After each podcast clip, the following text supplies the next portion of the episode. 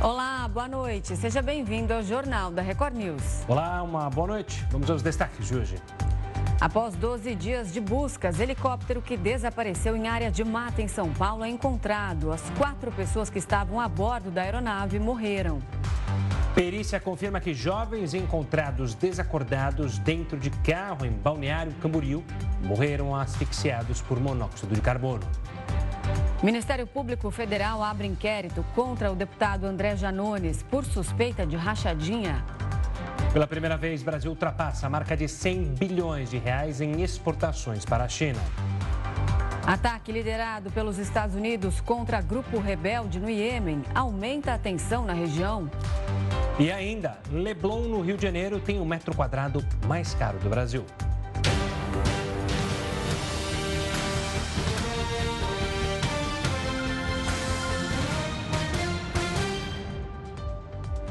E o governo ainda tenta costurar um acordo com o Congresso para evitar a devolução da medida que reonera a folha de pagamento de 17 setores da economia. A gente vai até Brasília para falar com a Ariane Bittencourt, que conta mais sobre essa negociação.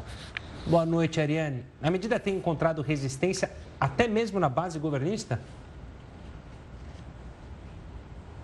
Pois é, Gustavo. Boa noite a você, a Renata, a todo mundo que está nos acompanhando. A resposta é sim, viu? Até mesmo integrantes da base do governo Lula que estão no Congresso Nacional dizem que essa medida provisória é uma afronta ao Congresso que é problemática, justamente porque eles entendem o mesmo do que essas 17, esses 17 setores da economia que mais empregam no país, de que em havendo uma reoneração parcial ou gradual, seja como for, é possível que haja demissões em massa em todo o país. Então, essa medida provisória tem encontrado resistência. Alguns parlamentares ligados ao governo estão defendendo que a MP seja devolvida de forma integral ao Palácio do Planalto, mas essa é uma decisão que cabe ao presidente do Congresso Nacional, o senador Rodrigo Pacheco. Essa MP ela foi enviada ao Congresso no fim do ano passado, no apagar das luzes, como a gente costuma dizer aqui em Brasília, e ela traz uma série de propostas do governo federal, assinada pelo editada pelo presidente Lula, melhor dizendo, justamente para que o governo aumente a sua arrecadação e tenha meios para conseguir alcançar a meta do déficit zero. Essa é justamente a linha do governo federal de arrecadar mais para conseguir cumprir essa meta e dentro desse pacote está ali a proposta de reonerar de forma gradual esses 17 setores da economia brasileira. Essa MP ela vence no dia 1 de abril, mas não está muito fácil costurar esses acordos e a aprovação dela no Congresso de fato. Eu destaco, por exemplo, a fala do senador Jorge Cajuru, ele que é vice-líder do governo no Senado e está defendendo a devolução parcial da medida provisória ao Palácio do Planalto. Ele chegou a classificar essa MP de fato como uma afronta ao Congresso Nacional. Lembrando que Rodrigo Pacheco, presidente do Congresso, e Fernando Haddad, ministro da Economia, têm uma reunião agendada para segunda-feira, ocasião na qual eles devem, então, tentar uma solução politicamente sustentável para essa questão, mas já é quase consenso aqui em Brasília que está difícil que o governo consiga, de alguma maneira, aprovar essa medida provisória, então, voltando a onerar esses 17 setores da economia que mais empregam aqui no Brasil, viu? Volto com vocês. Obrigada, Ariane, pelas informações. Uma boa noite para você. O Ministério Público Federal, no Distrito Federal, abriu um inquérito contra o deputado André Janones para investigar um suposto esquema de rachadinha no gabinete dele.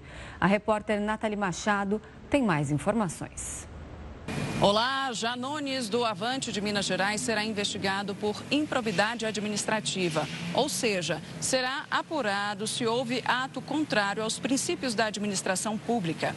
Em áudios divulgados em novembro do ano passado, o deputado supostamente cobra de integrantes da assessoria dele a devolução de parte dos salários a partir de 2019, quando foi eleito pela primeira vez. O dinheiro seria usado para cobrir um rombo de 600 275 mil reais nas contas pessoais do parlamentar usados na corrida eleitoral.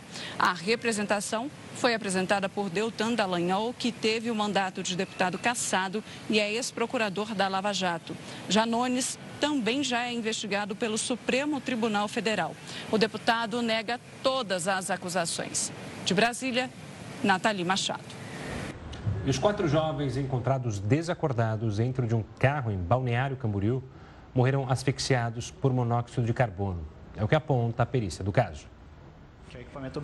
Os laudos comprovaram que o gás tóxico e sem cheiro saiu pelo ar-condicionado do veículo, que havia passado por várias customizações. De acordo com o delegado responsável pelo caso, os autores das mudanças no veículo poderão responder por homicídio culposo. Os quatro jovens que estavam no veículo foram encontrados desmaiados no carro estacionado dentro da rodoviária de Balneário Camboriú. Eles chegaram a ser socorridos, mas as mortes foram confirmadas ainda no local. Desde o início da investigação, foram feitos mais 15 exames nos corpos, no carro e no local onde o grupo foi encontrado. Segundo a perícia, os laudos atestaram grande quantidade de monóxido de carbono no sangue das vítimas, além de sinais de asfixia. O problema da intoxicação com monóxido de carbono é que esse gás tem uma afinidade pelo nosso sangue 200 vezes maior do que o oxigênio. Então, rapidamente ocorre na nossa hemoglobina, troca o oxigênio pelo monóxido de carbono e, ao invés de ser entregue o oxigênio nos nossos órgãos, é entregue o monóxido de carbono. Então, a gente começa a sofrer uma anóxia nesses tecidos e a morte acaba ocorrendo lentamente. A Marinha recebeu oficialmente hoje um submarino que vai ajudar na fiscalização e defesa do litoral brasileiro. O Maitá é o segundo dos cinco submarinos que são construídos no país, numa parceria com a França. A entrega reuniu autoridades do Brasil e do país europeu no complexo naval de Itaguaí, no litoral sul do Rio. O Maitá começou a ser construído em 2013. Tem mais de 70 metros de comprimento, mais de 1.700 toneladas de peso e capacidade para até 35 tripulantes. O submarino é mantido por motores a diesel e geradores e pode ficar até cinco dias embaixo d'água, sem subir para a superfície. O sistema de combate inclui seis tubos de lançamento de torpedos e mísseis. A nossa frota é, é, é, pequena em relação ao tamanho, à grandeza e às perspectivas do país. De maneira que hoje é um dia importantíssimo para o Brasil, para a Marinha, para o Estado do Rio, para todos que contribuíram para fazer essa grande obra. Antes de entrar nos mares, o Humaitá passou por três anos de testes de segurança. A partir da semana que vem, começam os treinamentos da tripulação. Só depois o submarino deve começar a patrulhar definitivamente a costa brasileira. O Humaitá é o segundo dos cinco novos submarinos do programa de ampliação da frota naval brasileira. O primeiro a ser entregue foi o Riachuelo, no ano passado. O quinto e o último será movido a energia nuclear e deve entrar em operação até 2036. O projeto, orçado inicialmente em 37 bilhões de reais, já consumiu 50 bilhões. Há uma geração de emprego direto, contribui para a independência tecnológica do Estado e além da arrecadação de impostos. E o Brasil ultrapassou pela primeira vez a marca de 100 bilhões de dólares exportados à China. O montante é o maior valor já exportado pelo Brasil a um parceiro comercial. O total foram 105,7 bilhões de dólares em vendas ao país asiático no ano passado, alta de 16,5% em comparação com 2022. O destaque ficou com o minério de ferro. Em 2023, o valor total de exportação da commodity cresceu 5,5%. Esse aumento foi impulsionado pela alta no volume vendido, de 10%, contra um recuo nos preços de 4,1%. Segundo dados do Ministério do Desenvolvimento, Indústria, Comércio e Serviços, divulgados nesta sexta-feira, a balança comercial brasileira registrou superávit de 9,36 bilhões de dólares em dezembro. Já no ano inteiro de 2023, o valor alcançado com exportações foi de 339,7 bilhões de dólares, alta de 1,7% em relação a 2023. 2022. A pasta projeta para 2024 um novo recorde para as exportações, com um valor de pouco mais de 348 bilhões de dólares, alta de 2,5% em relação ao resultado de 2023. Mas, apesar de celebrada pelo governo, a Associação de Recordes na Balança Comercial desvia as atenções da dificuldade do país de diversificar o comércio exterior com o resto do mundo. Isso porque os resultados mostraram uma intensa relação e apetite da China que impulsionou os números brasileiros. Ou seja, sem o impulso chinês, o Brasil teria resultados bem mais modestos na balança comercial, a começar pelo fato de que as exportações aos demais mercados caíram na média 3,8% no ano passado.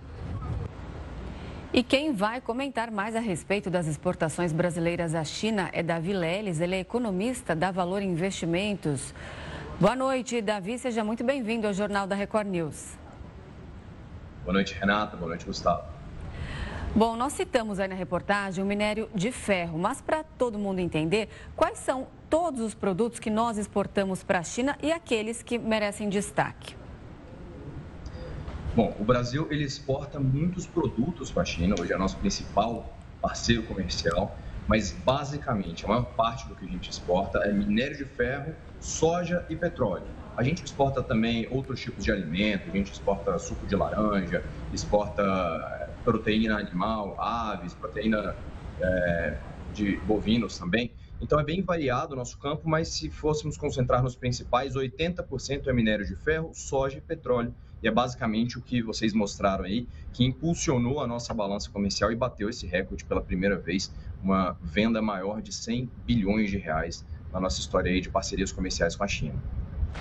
Davi, uma boa noite da minha parte também. Por que muitos analistas vêm com ressalva esses números e com preocupação? É um problema ficar numa dependência, se é que podemos dizer assim, tão grande dos chineses? Bom, Gustavo, eu poderia separar em dois tipos de riscos diferentes para a gente fazer essa análise. O primeiro risco é o risco relacionado à China em si, a economia chinesa, e o segundo risco é o tipo de produto que a gente exporta para os chineses. Isso daí mudou ao longo do tempo. Até 1970, era o contrário. O Brasil exportava mais produtos manufaturados e produtos ali beneficiados e a China exportava para a gente mais matéria-prima. Depois isso aí começou a inverter quando os chineses eles começaram a produzir os produtos manufaturados, manufaturados e exigir que a gente exportasse mais produtos básicos, commodities. Quando a gente fala dos riscos atrelados ao produto, às commodities que nós exportamos, preço de minério de, ferro, o preço de soja, o preço de petróleo são muito voláteis. Isso varia muito de acordo com o mercado mundial, varia muito de acordo com a safra, o El Ninho que chegou aí, o clima, como é que ele está. Isso altera muito e altera de maneira muito rápida e forte o preço das commodities que a gente exporta. Esse é o primeiro risco. E o segundo risco está atrelado ao governo chinês é, quando você vende alguma coisa você tem um comprador muito grande, que compra uma parcela muito grande daquilo que você produz, você acaba ficando mais dependente dele. A China hoje é uma república comunista, mas que tem uma, um, um, líder ali na figura do, do, seu soberano ali, do Xi Jinping, muito forte, com poderes muito concentrados nele, que nos últimos dois, três anos ele tem concentrado ainda mais. Então a gente fica mais à mercê de poderes de decisão política e às vezes nem sempre a gente vai sair beneficiado nessa tomada de decisão mais concentrada. Agora, especialistas em comércio exterior dizem que existe ali uma tendência de desaceleração da economia chinesa agora, em 2024. Por que eles apostam nisso e se não refletiria aqui no Brasil, não ia refletir nas nossas exportações, então, para a China? Bom, Renato, vamos lá. O grande problema da economia chinesa é que a economia chinesa é uma economia muito baseada em estímulos. Então, o governo ele sempre está estimulando a economia para que ela decole, para que ela vá bem. Não vou entrar no mérito se isso está certo se isso está errado, mas nos impactos que isso causa. Quando você está jogando estímulos na economia ela está reagindo bem, você vai ter um crescimento mais acelerado, que foi esse crescimento mais acelerado chinês que nós vimos aí nos últimos muitos anos. Mas quando esses estímulos começam a não fazer mais efeito, a gente tem um problema. Então, nós temos visto, por mais que a nossa exportação para a China tenha crescido e seja benéfico para o Brasil, tenha entrado mais dinheiro, tenha sido positivo para a nossa balança comercial, para a China, com o restante do mundo, as exportações caíram, foi a primeira vez que eles reduziram as exportações em muito tempo. A China ela é muito dependente do mercado imobiliário, os estímulos já não estão fazendo mais efeito. O governo chinês ele incentiva muito o seu mercado de ações, seu mercado financeiro, fazendo com que fundos de pensão, fundos de aposentadoria comprem as próprias ações, ou que você tenha um incentivo para o chinês comprar a casa própria para ele poder morar, produzir mais, mas aí você vê vários chineses ali que têm três, quatro hipotecas e deixam elas até fechadas, nem gerando aluguel, e esses estímulos começaram a perder o efeito nos últimos anos. Por isso a gente tem visto a economia chinesa desaquecendo, por mais que ela tenha precisado mais do Brasil. Nós temos uma grande tendência mundial em 2024, que é a tendência da produtividade para garantir a segurança alimentar dos países. A China ela vai continuar crescendo até 2030, segundo mostram algumas pesquisas e alguns estudos, junto com a Índia. China e Índia eles vão, vão produzir cerca de 200 milhões de pessoas.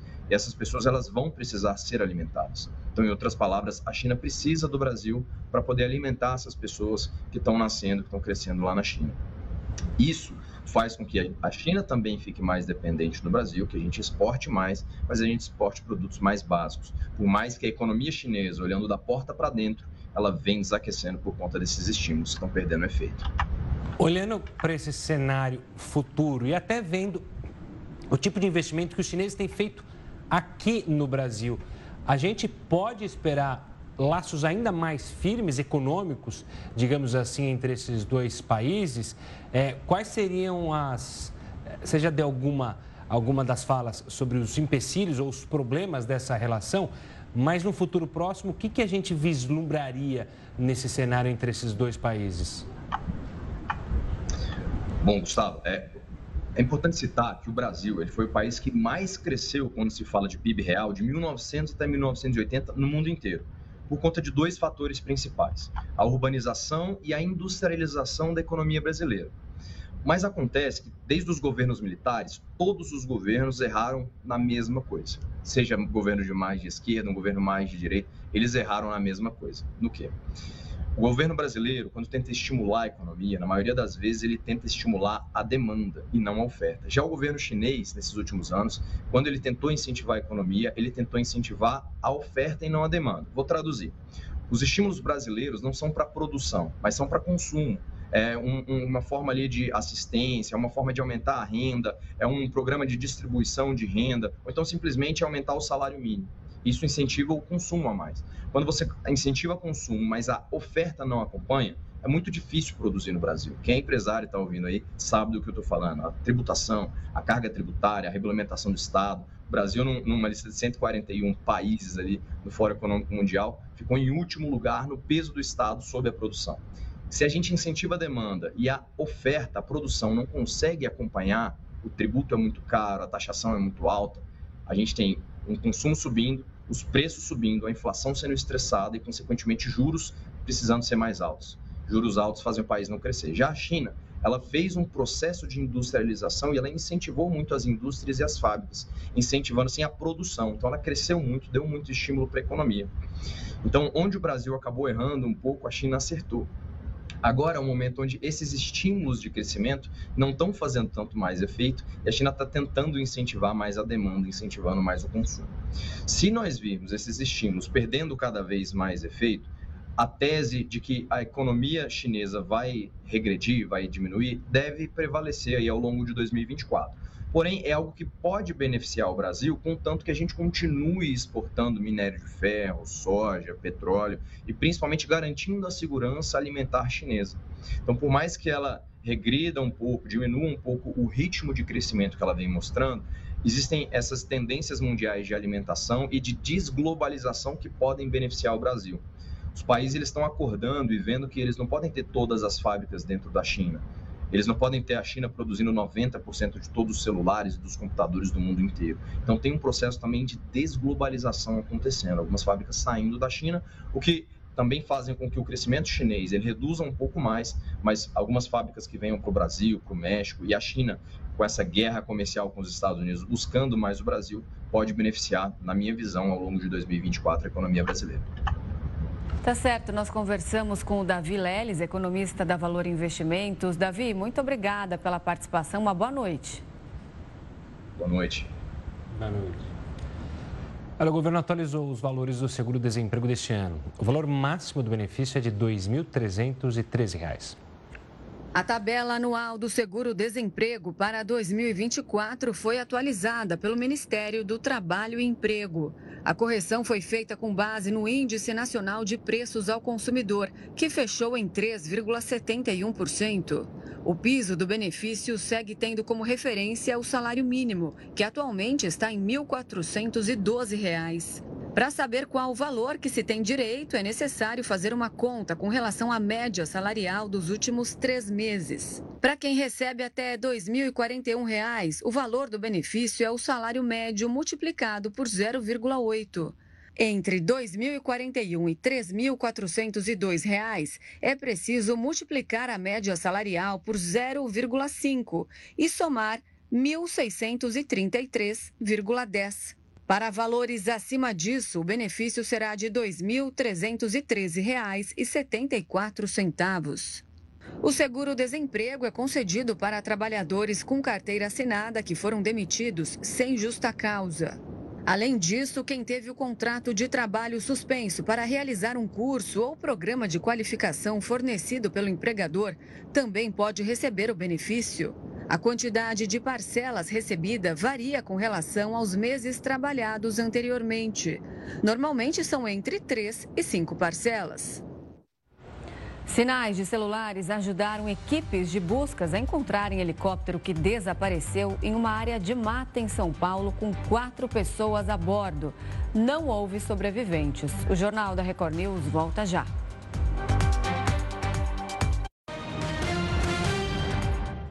O helicóptero que desapareceu com quatro pessoas foi encontrado em Paraibuna após 12 dias de buscas. Todos os ocupantes morreram. Segundo informações da Polícia Civil, a aeronave caiu enquanto tentava retornar à capital paulista. Equipes de buscas das polícias militar e civil localizaram na manhã de hoje, por volta das 9h15, o helicóptero que estava desaparecido desde o dia 31 de dezembro. Ainda no fim da manhã, a Polícia Militar confirmou a morte dos quatro ocupantes da aeronave. Os destroços foram encontrados numa área de mata em Paraibuna, que fica na região do Vale do Paraíba. O município fica a 120 quilômetros de distância do Campo de Marte, em São Paulo, local de onde o helicóptero havia decolado, e a cerca de 80 quilômetros de Ilhabela, litoral norte do estado, que era o destino final do voo. A aeronave não possuía caixa preta ou qualquer dispositivo que pudesse ajudar na localização. Após o helicóptero ser encontrado na mata, um grupo desceu de rapel na área do acidente. De acordo com o coronel da Polícia Militar, um dos responsáveis pelas buscas, a reunião que ocorreu nesta quinta-feira foi crucial para delimitar ainda mais a área de buscas, o que ajudou os agentes a encontrarem a aeronave desaparecida. Para encontrar, o que mudou foi, como o doutor Paulo falou aqui, foi a reunião de ontem que, através de um trabalho deles, ele da Polícia Civil, conseguiu delimitar melhor a área. Isso a investigação. A técnica, a tática, ela mudou que a Polícia Militar com essa área delimitada, resolveu fazer o voo mais baixo, mais devagar. É, a gente dividiu por quadrantes e a gente saiu, decolou daqui hoje imbuído de verificar os cinco quadrantes é, antes de voltar para cá. Essa é a nossa missão hoje. E graças a Deus, no segundo quadrante foi encontrado o helicóptero desaparecido. Em entrevista à Record News, o comandante Jair Barbosa afirmou que o sinal emitido por dois celulares dos passageiros foi crucial para restringir a área de atuação dos policiais e, desta maneira, encontrar o helicóptero. Aí o que, que eles determinaram? Vamos fazer o seguinte, vamos def definir uma área em volta dessa antena, dessa localização, né? Da antena, na verdade, não, do ponto da ligação, né? Do celular. E aí eles fizeram quadrantes de busca e dividiram entre a Polícia Civil, a Polícia Militar, a FAB, para poder fazer essa varredura. E eu acredito que aí é que teve o êxito, aliás, muito rápido, né? O especialista afirmou ainda que o fato dos corpos dos ocupantes ainda estarem na aeronave no momento do resgate pode ajudar os investigadores a descobrir quais foram as circunstâncias do acidente. É, eu acredito que a forma que for encontrado, né, que foi encontrado os corpos, dá para identificar o tipo de pouso que teve. Se a aeronave entrou em voo voando literalmente, se ela teve um problema mecânico, eh, se foi uma tentativa de pouso.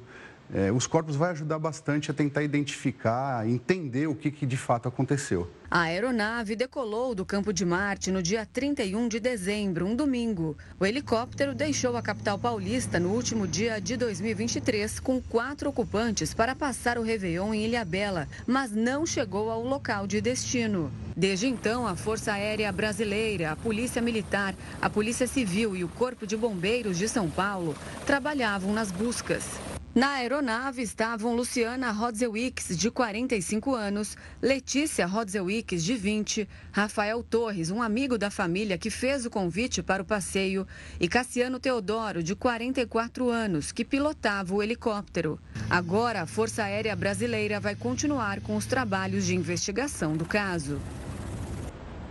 E depois de 2023, com a maior temperatura já estimada em 100 mil anos, pesquisadores acreditam que em 2024 o calor deve ser ainda maior. No ano passado, a temperatura média global foi 1,45 grau acima dos níveis da era pré-industrial, de acordo com a Organização Meteorológica Mundial. A agência apontou que um dos motivos para isso é o El Ninho, que levou a temperatura no segundo semestre do ano passado.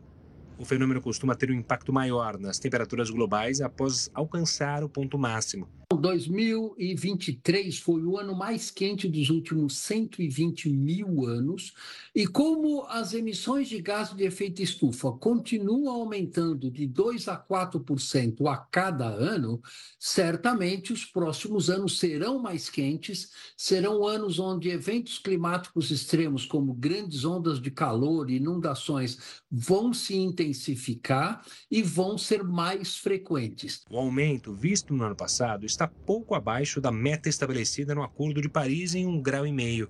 Após esse limite, especialistas acreditam que as consequências do aquecimento seriam catastróficas. Para tentar conter essa alta, a organização recomenda que os países reduzam drasticamente as emissões de gases do efeito estufa, além de acelerar a transição para fontes renováveis de energia. Milhares de pessoas foram às ruas no Iêmen depois do bombardeio feito pelos Estados Unidos. O grupo rebelde Utis promete revidar. Milhares de pessoas se reuniram em uma manifestação de apoio ao grupo Utis na capital do Iêmen, Sanã.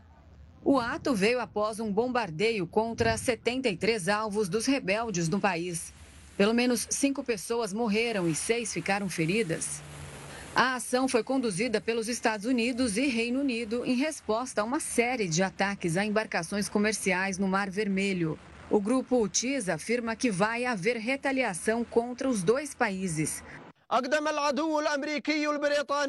Os inimigos têm total responsabilidade por sua agressão criminosa contra nosso povo iemenita e não ficará sem resposta e impune. As Forças Armadas do Iêmen não vão hesitar em atacar as fontes da ameaça, juntamente com todos os alvos agressivos em terra e no mar. Os Estados Unidos afirmaram que não querem prorrogar o conflito, mas observam de perto a situação. Uma possível escalada neste confronto é algo que preocupa as Nações Unidas. A entidade condenou os ataques no Mar Vermelho e pediu que as partes busquem um caminho de paz. O secretário-geral apela ainda a todas as partes envolvidas para que não agravem ainda mais a situação no interesse da paz e estabilidade no Mar Vermelho e em toda a região. Ele ainda reforça a necessidade de evitar atos que possam agravar ainda mais a situação no próprio Iêmen e apela que sejam feitos todos os esforços para garantir que o país siga um caminho de paz. Para a gente entender melhor essa escalada de tensão no Oriente Médio, nós vamos entrevistar o professor de Relações Internacionais da SPM, Ricardo Leães.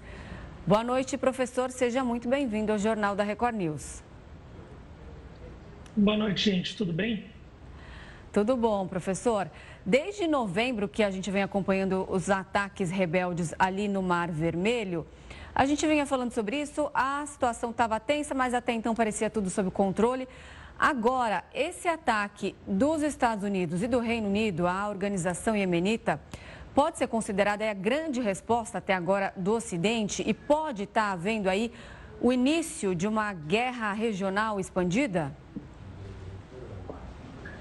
Sim, com certeza a gente pode considerar que é a maior resposta do Ocidente em relação aos ataques que os Houthis têm conduzido no Mar Vermelho. Mas vamos lembrar que se trata de um problema que já vem, de uma questão, melhor dizendo, que já vem desde muito tempo. Nesse grupo, os Houthis, eles controlam a região a noroeste do Iêmen, mas contam com cerca de 70%, 80% da população desse país. É um grupo armado xiita que está basicamente em guerra civil há quase 10 anos e está muito acostumado a combater outros países árabes, sobretudo a Arábia Saudita e os Emirados Árabes Unidos. Em determinado momento, esses países, inclusive, contaram com o apoio dos Estados Unidos para bombardear o Iêmen, uma que foi até denunciada pela ONU como uma das, das crises humanitárias mais graves do século XXI. Mas a grande questão é que no ano passado, até com o apoio da China, houve uma reaproximação entre dois rivais no Oriente Médio, o Irã, que apoia os Houthis, e a Arábia Saudita, que combate de alguma forma, por isso, essa situação na guerra civil se acalmou. No entanto, em função do início da invasão israelense na faixa de Gaza, decidiram atacar embarcações israelenses com bandeiras israelenses, com o objetivo de dificultar o acesso de mercadorias ao Estado de Israel. Vamos lembrar que o Iêmen tem uma, uma posição geográfica privilegiada, na medida em que está ali no Golfo de Aden, na, na, no Estreito de Bab al-Mandeb, uma passagem para o Mar Vermelho. Essa parcela, essa, essa região, ela é uma das principais rotas para a chegada de produtos que vêm, sobretudo, da Ásia em direção a Israel, em direção a outros países também da Europa.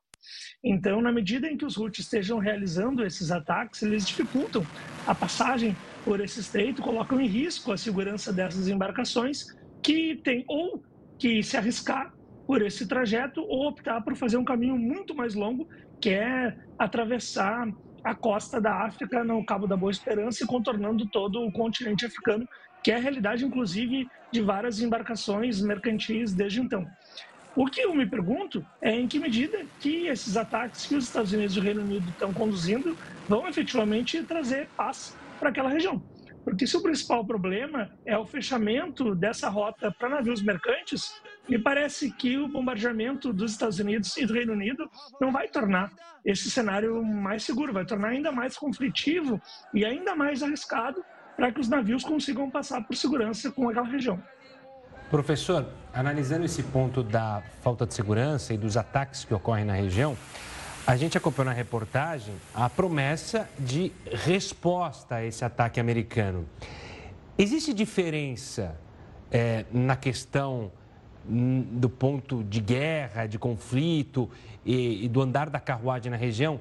Se houver de fato uma retaliação e uma retaliação direta a bases americanas, a militares americanos na região, ou se os ataques continuarem apenas, entre aspas, né, a navios que passem pelaquela região, há diferença? Isso escalona de uma maneira diferente se houver essa retaliação? Sim, sem dúvida tem uma diferença significativa e me parece, inclusive, que o objetivo dos roaches não é atingir, ou pelo menos não atingir com tanta força, eh, embarcações militares dos Estados Unidos. Eu acho que como objetivo estratégico deles é justamente prejudicar o acesso de navios mercantes para aquela região, não seria interessante para eles ter um confronto ainda maior com os Estados Unidos. Se simplesmente eles seguirem lançando os seus mísseis, alguns inclusive que nem atingem quaisquer embarcações, mas que simplesmente causam medo, causam receio de que esses navios possam passar por segurança por aquela região, os objetivos estratégicos deles já estão atingidos.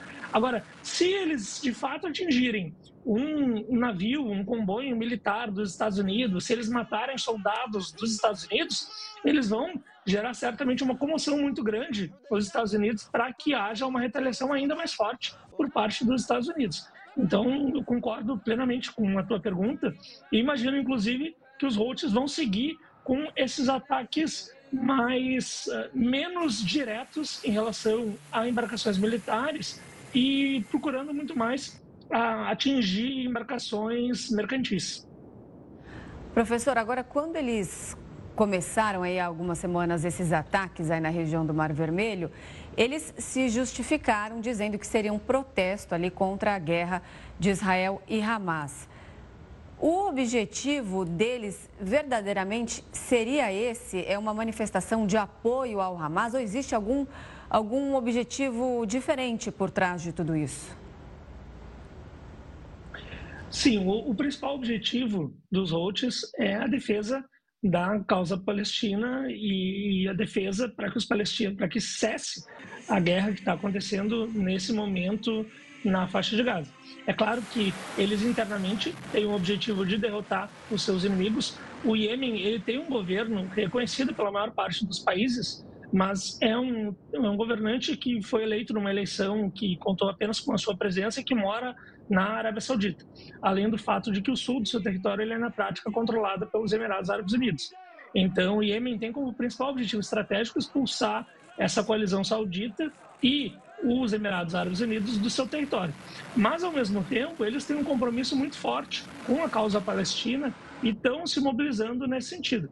Pode ser também por conta de uma determinada pressão do Irã, porque o Irã é um grande aliado dos Houthis, mas não me parece que a gente possa tratá-los como se fossem simplesmente marionetes dos interesses que acontecem no Irã. Se trata de um grupo político-militar com uma presença muito significativa no Iêmen, com uma representatividade. A gente vê essas manifestações de apoio da população do Iêmen aos Houthis, são manifestações sempre com um grande contingente. Isso apenas acontece quando o grupo conseguiu consolidar uma determinada base de apoio. Mesmo que ele tenha esse suporte externo do Irã, ele tem os seus próprios interesses. Mas sim, para responder a tua pergunta, sem dúvida, o principal objetivo dos Houthis é prestar apoio à causa palestina e tentar, de alguma forma, viabilizar um cessar-fogo na faixa de Gaza. Tá certo, professor. Muito obrigado pela participação aqui conosco, explicando mais esse conflito na região. Um forte abraço e até a próxima. Um abraço. Até mais. E olha, as autoridades de Israel apresentaram hoje no Tribunal Internacional de Justiça a defesa do país contra a acusação de genocídio na guerra do Oriente Médio. De acordo com os advogados israelenses, a denúncia é uma distorção do que acontece no território palestino.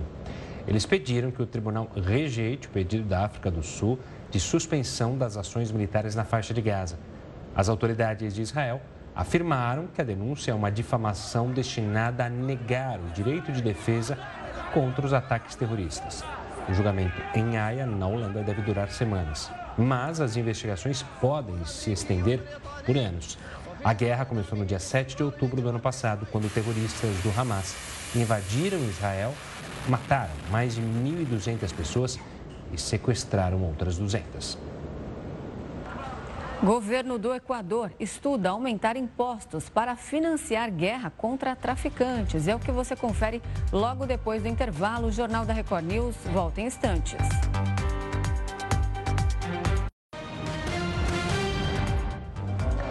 Olha, a poluição visual causada por fios de energia elétrica e telefonia são um problema em diversas cidades aqui do Brasil. Os cabos que ficam pendurados ou caídos pelas ruas são um risco para pedestres e motociclistas.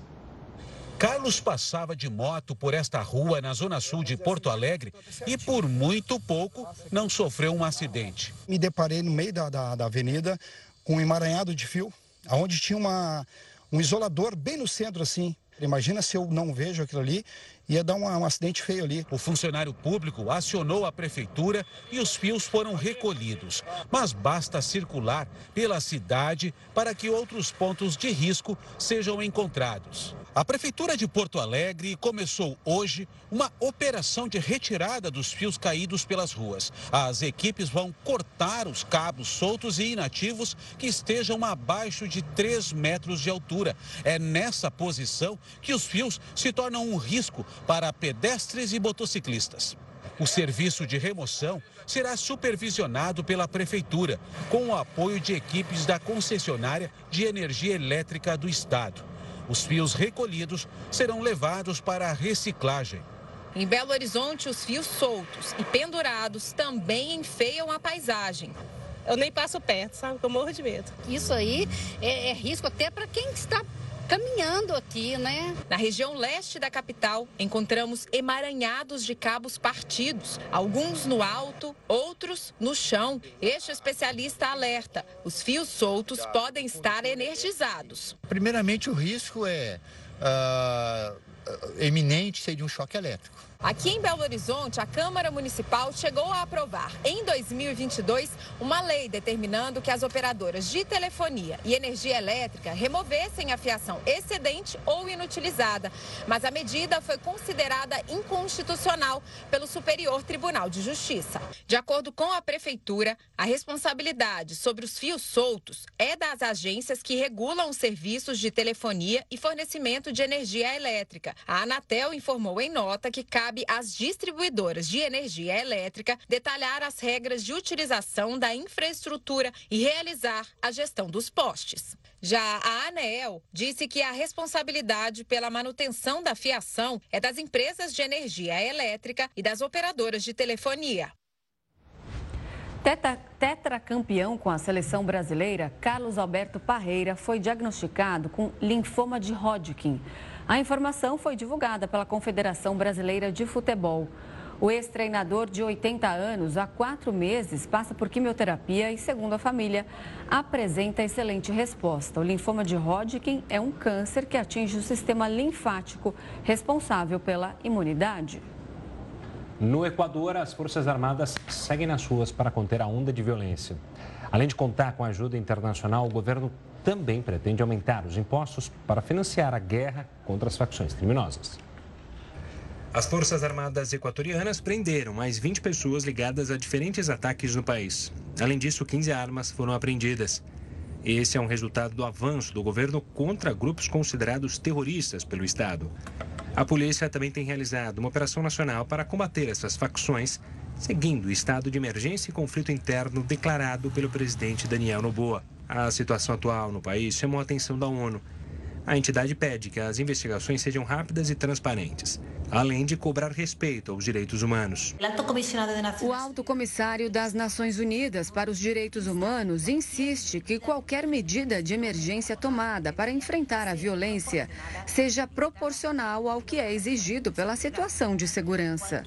Qualquer restrição de direitos deve respeitar os princípios da legalidade, necessidade, proporcionalidade e não discriminação proporcionalidade e não discriminação. O Equador ainda tem estudado medidas para financiar o combate a grupos criminosos. Uma das ideias sugeridas por Noboa é aumentar a carga tributária. Um projeto de lei classificado como urgente foi enviado ao Legislativo e prevê aumentar para 15% o imposto de valor agregado. Além disso, o país deve contar com ajuda internacional. Os países da América se comprometeram a enviar propostas de cooperação policial. No Brasil, a Polícia Federal sugeriu abrir um escritório no país, além de oferecer ajuda na área de inteligência e realizar um treinamento em investigações e ferramentas tecnológicas para rastreio de bens de criminosos. Os Estados Unidos também anunciaram que vão enviar um general e funcionários do grupo antinarcótico para discutir estratégias militares para ajudar o Equador. E neste sábado, os eleitores de Taiwan vão às urnas para eleger um novo presidente e um novo parlamento.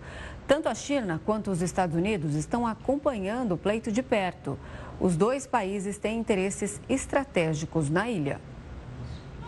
A depender do resultado deste sábado, as relações diplomáticas entre Taiwan e China podem ficar ainda mais tensas, o que tem potencial para afetar toda a economia mundial. E o motivo da eleição em Taiwan ser tão importante para o mundo se dá pelo fato da região estar em uma intensa disputa com a China em relação à soberania do território. Além disso, Taiwan é um importante polo produtor de tecnologia e mão de obra barata, o que interessa diretamente os Estados Unidos, uma vez que muitos produtos são feitos na ilha e exportados para a América do Norte. E entre esses produtos estão os microchips, principal alvo de preocupação. Atualmente, a maior parte dos equipamentos eletrônicos usados diariamente em todo o mundo, de telefones celulares a laptops, relógios e consoles de videogame, contém chips de computador fabricados em Taiwan.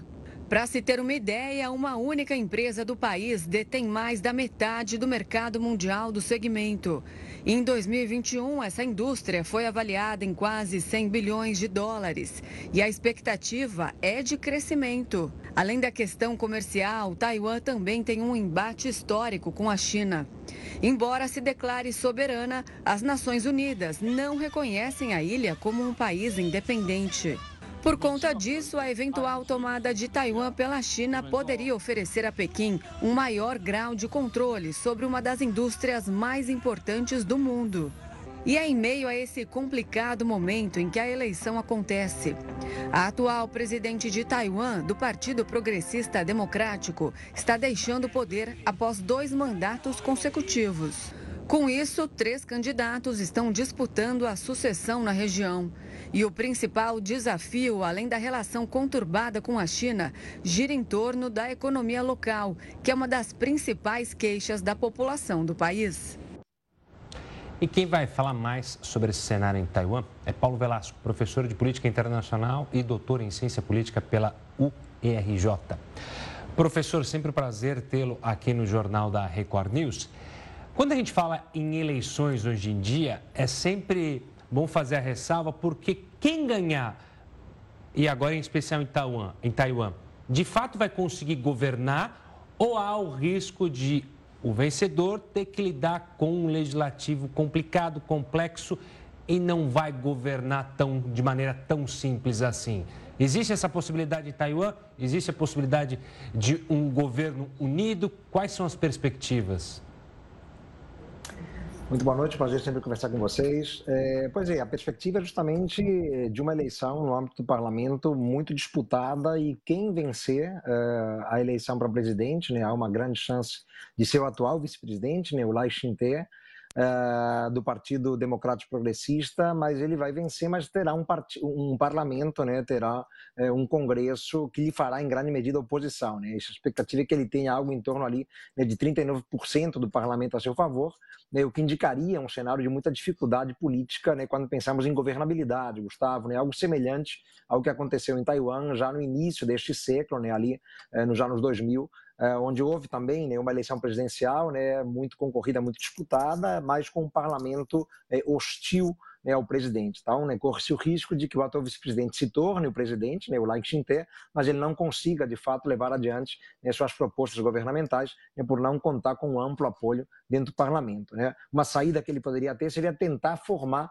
né, um governo mais de coalizão, né, uma lógica de coabitação política né, com algum dos outros dois grandes partidos eh, no país, né, temos o famoso, histórico Partido Nacionalista, o Kuomintang, né, que era o partido que governava a China continental até a Revolução Comunista Chinesa de 49, é um partido histórico, e temos ainda o Partido do Povo de Taiwan, né, o Partido Popular de Taiwan, né, são os outros dois grandes partidos, cada um dos quais né, também com candidato à presidência, né, menos cotados, com menos chances de vencer, né, e a possibilidade né, eh, seria formar um governo, digamos assim, de coabitação mas também não é algo simples e trivial. Quer dizer, certamente veremos, né, como vemos em boa parte do mundo, né, um cenário de incerteza política ou dificuldades para manobrar né, desafios em termos de governabilidade em Taiwan. É um país que já tem muitos desafios, né, sobretudo para fora, né, na relação com a China, né, terá desafios internos, né, intestinos, possivelmente, quando pensamos na governabilidade. Professor, agora a China se manifestou dizendo que uma possível vitória do atual vice-presidente nas eleições representa um grande perigo. Caso ele vença, a ilha comece a se manifestar em relação à independência, a China pode sim vir a responder com a força? Pode, né? Essa, essa é uma questão muito sensível para a China, né? Se existe um tema, né, que para a China continental, né, para a China comunista, para a da China é um tema sensível, é a questão de Taiwan.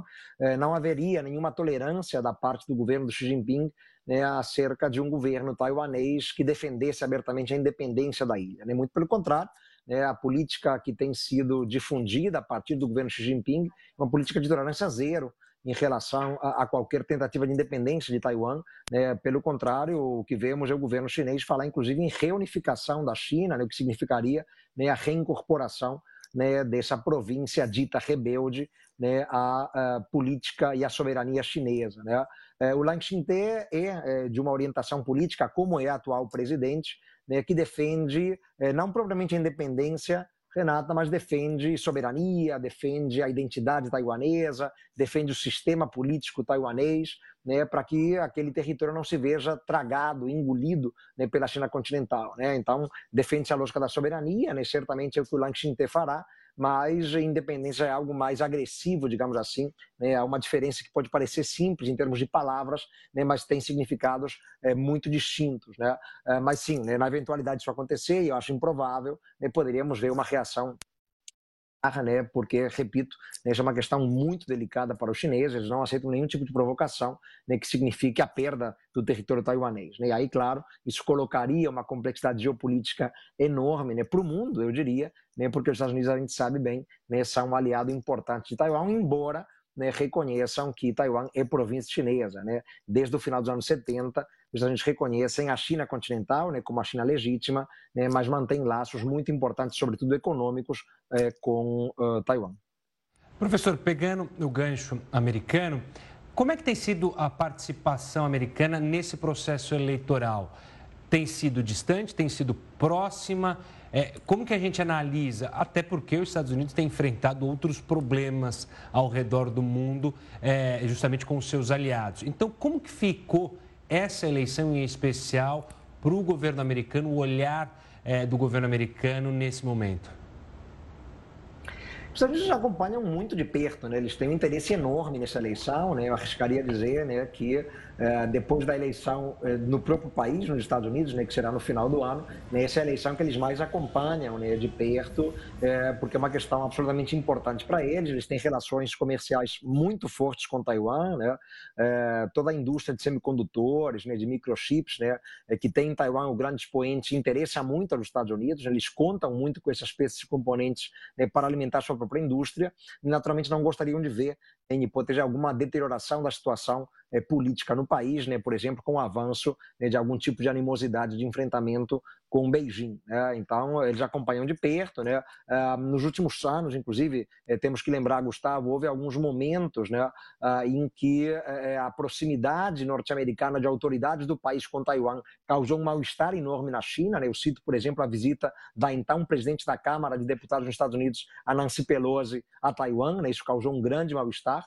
né, na relação com a China, né, causou mal-estar inclusive dentro né, da Casa Branca, né, porque né, foi uma viagem não combinada com o presidente é, Joe Biden. Uh, depois houve a viagem da própria presidente taiwanesa aos Estados Unidos também, né, o que de novo causou mal-estar né, dentro da China. Então, Estados Unidos têm muito interesse na relação com a ilha, acompanham de perto, né, seguem né, esse pleito né, com, com absoluta curiosidade uh, e, bom, temem, evidentemente, por exemplo, uma vitória do Partido Nacionalista do Kuomintang, né, porque uma vitória do Hou Yuin é, poderia significar uma aproximação de Taiwan com a China. Né? É, a plataforma desse outro candidato do Partido Nacionalista é, é relacionar-se mais amplamente em termos de comércio com a China, ampliar os laços culturais com a China, né, e tudo isso certamente seria né, um desafio para hoje, né, muito profícuo a relação entre Washington e Taipei, né, Taipei é a capital de Taiwan. Professor Paulo Velasco, é sempre um prazer conversar com você. Agradeço demais a sua participação. Uma boa noite. Prazer é todo meu. Um abraço para vocês. Boa noite. Até a próxima. Boa noite. Pesquisa mostra que Leblon, no Rio de Janeiro, é o bairro com os imóveis mais caros do Brasil. O Jornal da Record News volta já já.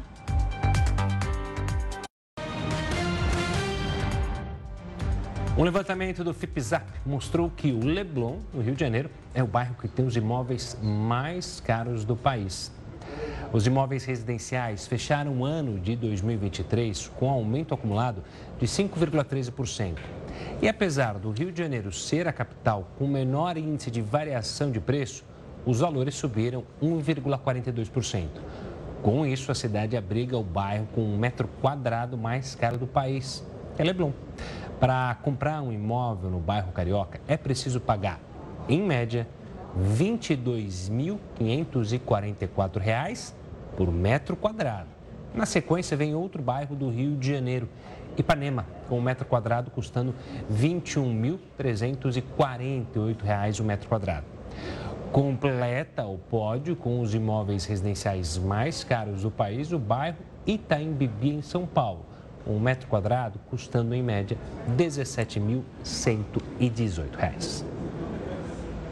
O Jornal da Record News fica por aqui. Muito obrigada pela companhia. Tenha uma ótima noite. Fique agora com News das 10 com a Renata Luiz. Tchau.